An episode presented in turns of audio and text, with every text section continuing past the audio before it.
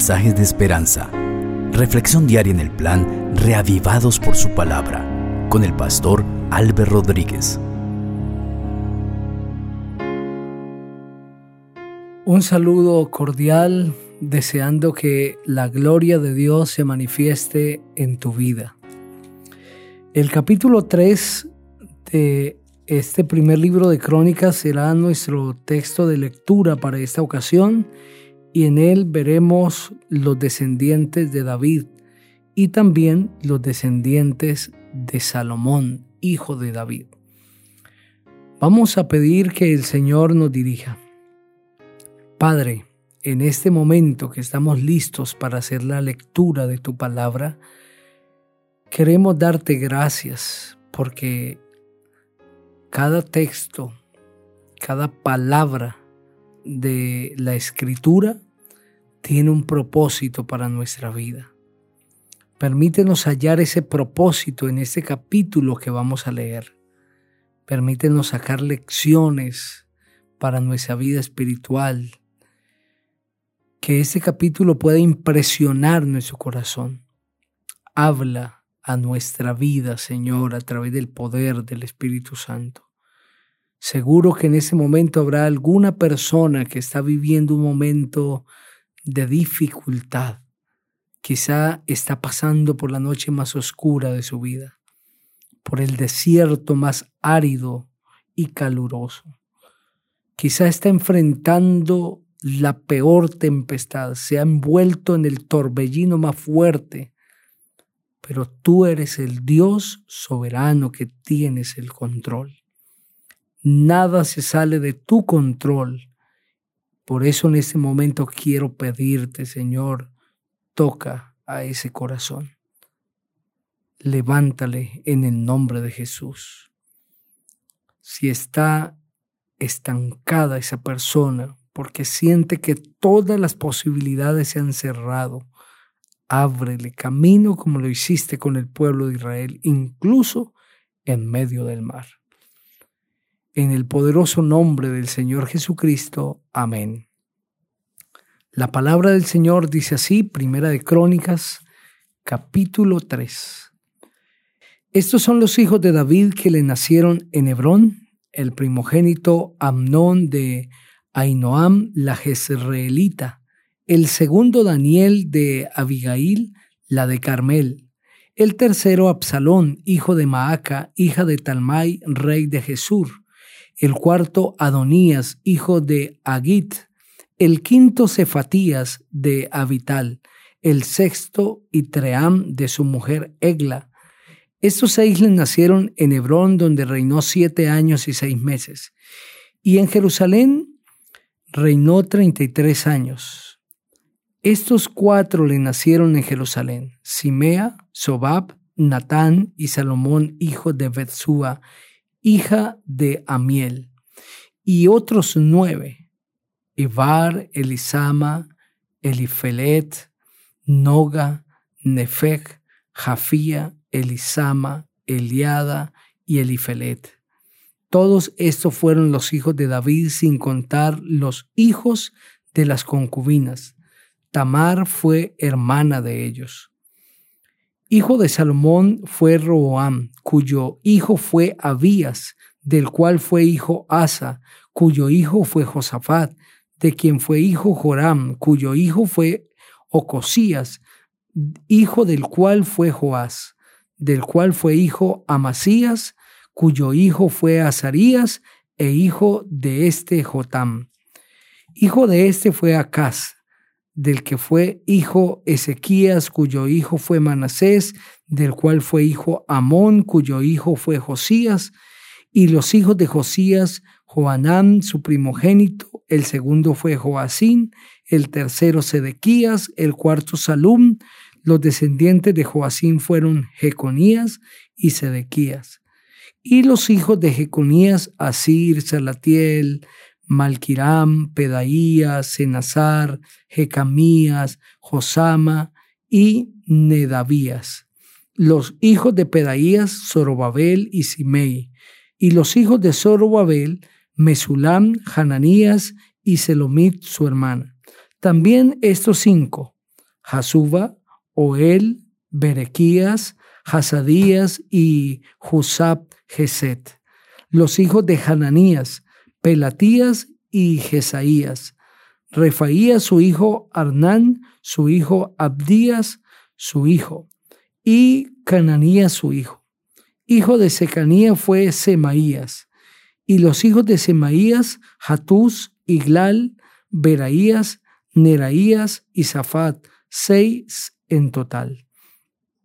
Los hijos de Neraías fueron estos tres, Eloyenai, Ezequías y Asricam.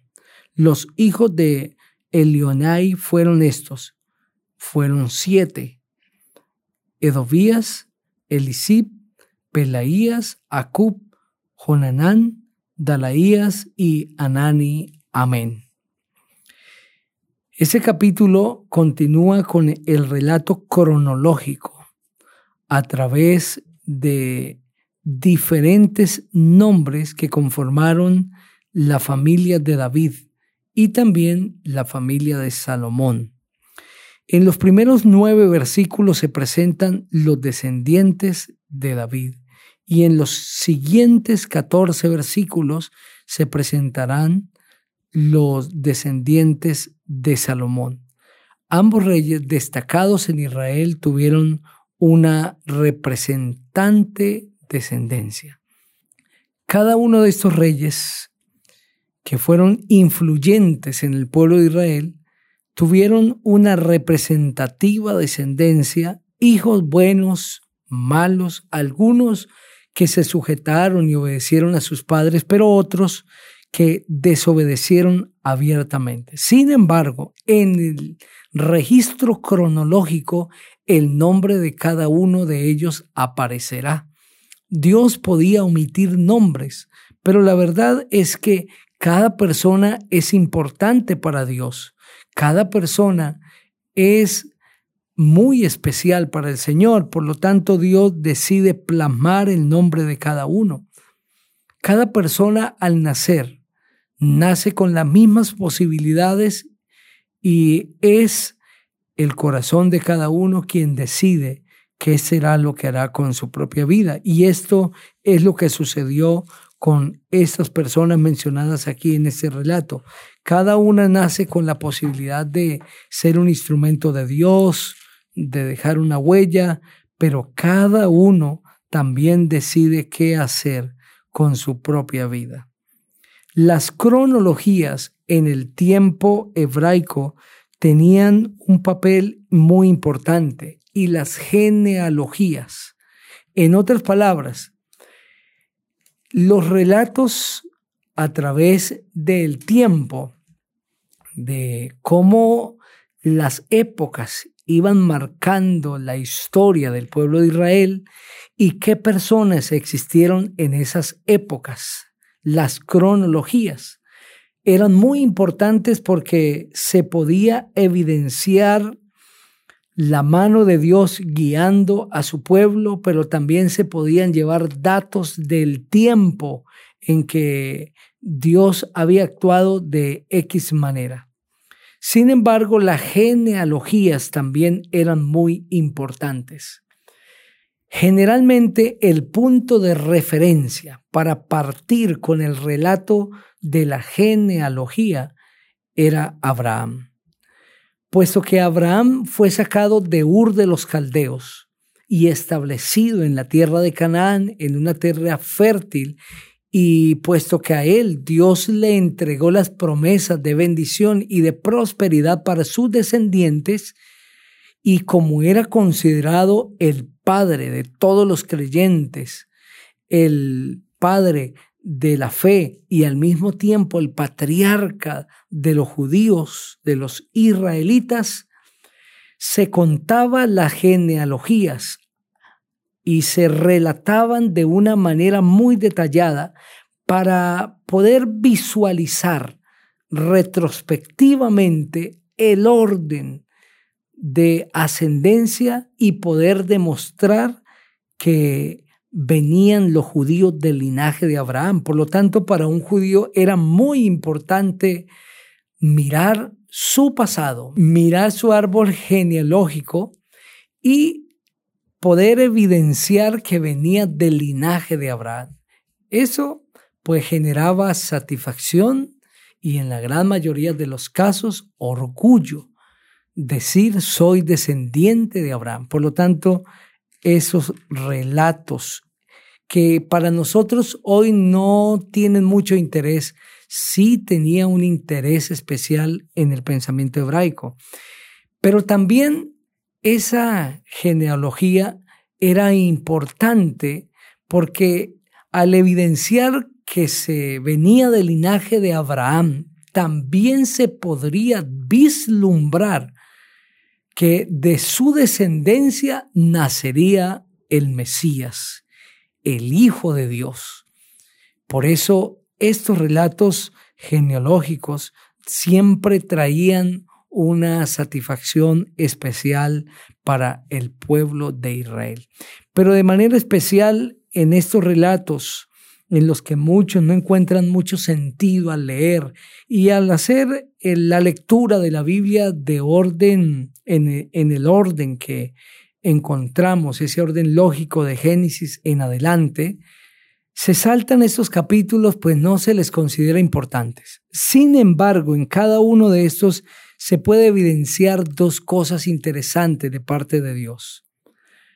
Y es que cada persona es importante para Dios y segundo, que Dios conoce el desarrollo de la historia.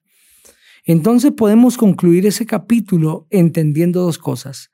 La genealogía era importante y es importante para el ser humano para mirar sus raíces ancestrales, sus raíces de consanguinidad, para mirar sus antepasados, conocer su ayer, pero también es importante eh, visionar la genealogía de manera especial bíblica para vislumbrar el linaje del que vendría el Señor Jesucristo. Y en segundo lugar, se puede ver en la cosmovisión divina, en la manera como Dios ve al ser humano, y es que cada persona es importante para Él. En estos registros vamos a encontrar nombres de los que en ningún otro libro de la Biblia se habla. Sin embargo, aquí se habla porque es importante. Y en segundo lugar, también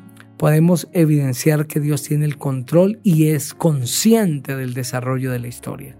Posiblemente estoy hablando para alguien que quizás no tiene la mejor familia o no lo considera así. Cuando ve a sus antepasados, considera que no tuvieron el mejor comportamiento.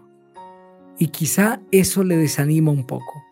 Pero quiero recordarle que el Dios de la historia, que el Dios del ser humano, tiene control de tu vida.